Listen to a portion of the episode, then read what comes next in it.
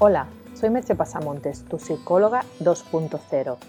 Si quieres hacer un cambio en tu vida, contrata ya mis servicios de psicoterapia o coaching online o presencial. No esperes más. En mi web también encontrarás mi nuevo libro, Calma tu mente, domina tu ansiedad. Ya sabes, en www.merchepasamontes.com. El podcast de hoy lleva por título Cómo utilizar la autoayuda Guía imprescindible. Es tal la popularidad de la sección de autoayuda de cualquier librería física u online y de los blogs de esa temática que no es un tema que podamos considerar baladí. Y más si pensamos que muchas personas, en lugar de ir a un profesional, recurren a la autoayuda cuando tienen un problema. Y es algo que me sucede con bastante frecuencia, que me llegan a terapia personas que han tratado de resolver por su cuenta un problema, con libros o cursos, lo único que han hecho es complicarlo aún más. Y a veces incluso han quemado algunas herramientas útiles por no haberlas utilizado adecuadamente. Veamos pues cómo puedes utilizar la autoayuda para que ésta te sea eficaz. Lo primero es distinguir entre autoayuda pura y psicología divulgativa. En la primera categoría, la de la autoayuda, entra cualquier libro en el que se te explica cómo conseguir un cambio, tener más autoestima, ser más feliz, encontrar pareja, sin ningún tipo de base científica, empírica y muchas veces ni tan solo experiencial. Es decir, alguien ha decidido, basado en sus propios conocimientos o, o, lo que ha leído por aquí y por allá, explicarte cómo tú puedes conseguir hacer ese cambio que tanto ansías. No se basa en ningún estudio científico ni experimental. Posiblemente se basa en esas lecturas que ha hecho o en su propia experiencia, que no tiene por qué ser replicable. La mayoría de esos libros son un cúmulo de consejos buenrollistas que en un principio no te van a hacer ningún daño, pero tampoco ningún bien pues no aportan nada. Y no voy a entrar en los que simplemente lo escriben porque un libro sobre cómo ser feliz suele ser vendible y se puede ganar dinero con él. Una manera que tienes de distinguir esta categoría de libros es porque prometen grandes resultados con poco o ningún esfuerzo. Luego está la psicología divulgativa, que es también muchas veces clasificada dentro de la sección de autoayuda, por lo que hemos comentado antes, porque es algo que tiene mucho éxito. En este caso, el autor suele ser alguien con una cierta trayectoria profesional en el mundo de la ayuda, el mundo académico o empresarial. Basa lo que afirma en estudios y en ocasiones en la aplicación de métodos en su día a día. Por ejemplo, psicólogos clínicos que han usado un determinado método con sus pacientes durante años. Muchos son de hecho libros de psicología académica en los que se ha simplificado algo el lenguaje y se han puesto más ejemplos para hacerlos más ligeros y comprensibles, pero mantienen su fundamentación teórica. Puedes distinguirlos porque para hacer los cambios te, proponen un método en diferentes pasos y porque suelen tener referencias a estudios científicos.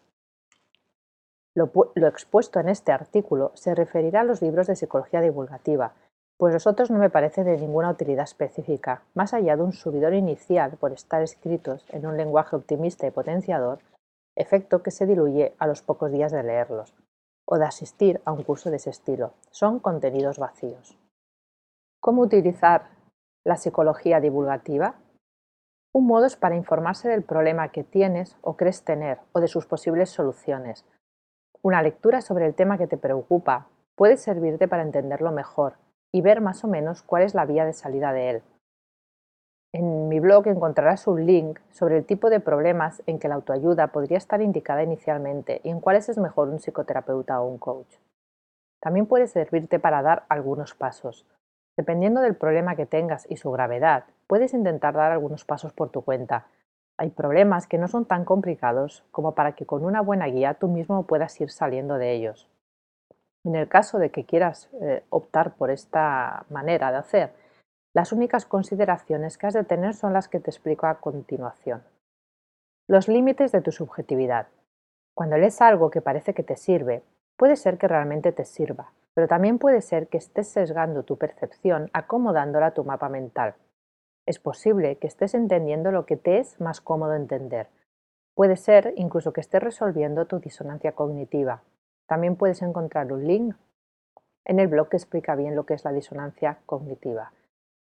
El caso es que a veces, cuando de conocerte a ti mismo se trata, te haces trampas al solitario. Además, los límites de lo que puedes saber de ti mismo sin una mirada externa son los siguientes, que te voy a explicar usando la conocida como ventana de Joari. En esta ventana es un cuadrante con cuatro recuadros en su interior con las siguientes categorías. Lo que yo sé de mí y los demás saben. Esta es el área pública y no ofrece demasiados problemas. Si tienes una conducta que te desagrada y a los demás también, al ser consciente puedes tratar de cambiarla. Dependiendo de qué comportamiento sea, te será más fácil hacerlo solo o necesitarás ayuda, aquí un buen libro te podría dar algunas pistas. En otro cuadrante tienes lo que yo sé de mí y los demás no saben. Esta es un área de intimidad y uno de los casos típicos que se pueden tratar en las sesiones, ya que el psicólogo te ofrece un espacio de confianza y confidencialidad para poder tratar esos aspectos íntimos y privados. Si intentas tratar estos aspectos íntimos contigo mismo, es muy fácil que caigas en las mismas trampas que normalmente te tiendes. Otro cuadrante es lo que los demás saben y yo no sé. Aquí necesitarás de manera imprescindible la ayuda de otros, Pueden servirte de referencia los comentarios de personas cercanas y de confianza, pero como ya comenté en otro podcast, según qué temas es mucho mejor tratarlos con un profesional que con un amigo. Y ese profesional puede también ver cosas o ayudarte a ver cosas que no veías hasta ese momento. Y el último cuadrante, el cuarto, es lo que yo no sé y los demás no saben. En este caso, estamos en el terreno del inconsciente, de las motivaciones y razones ocultas, es un trabajo en el que seguro necesitarás un profesional, pues hay que entrar en áreas que suelen permanecer ocultas a tu conciencia. Requiere ganas de querer explorarte más a ti mismo. Como has visto, solo te va a ayudar un libro en una sola de estas áreas. Otras opciones en las que los libros te pueden ser de utilidad es usar un buen libro como complemento de una terapia. Yo a veces recomiendo lecturas a mis pacientes que les ayudan a entender mejor en qué estamos trabajando y progresar más rápido y también después de haber trabajado ya en algo. Una vez has conseguido cierto nivel de autoconocimiento y evolución en un área determinada, muchas veces con la ayuda de la terapia o el coaching, entonces los libros o cursos te pueden ayudar a avanzar más. Ya tienes una buena base, te engañas menos y sabes cómo trabajar contigo mismo. Si has leído todo lo que he explicado con atención, te habrá quedado claro que las situaciones en que un libro te va a ayudar son muy determinadas y concretas y requieren de dos premisas. O es un problema menor o ha habido un trabajo terapéutico previo. Siento decepcionarte si pensabas que era de otro modo, pero así son las cosas. Tu manera de ser y de comportarte está muy grabada en tu cerebro y cambiar eso no es tarea sencilla. Y déjate de explicárselo a un amigo que podrá tener muy buena intención, pero no está preparado para ello ni es su trabajo. Trata tu mente y tu vida con la misma seriedad que tratas tu cuerpo o tu trabajo. Vas a vivir dentro de tu cabeza por el resto de tus días, así que haz de ese el mejor lugar para vivir que te sea posible. Te dejo con una pregunta. ¿Puedes decirme algún libro de tu ayuda que hayas leído y el cambio que te ayudó a hacer? Hasta aquí el podcast de hoy.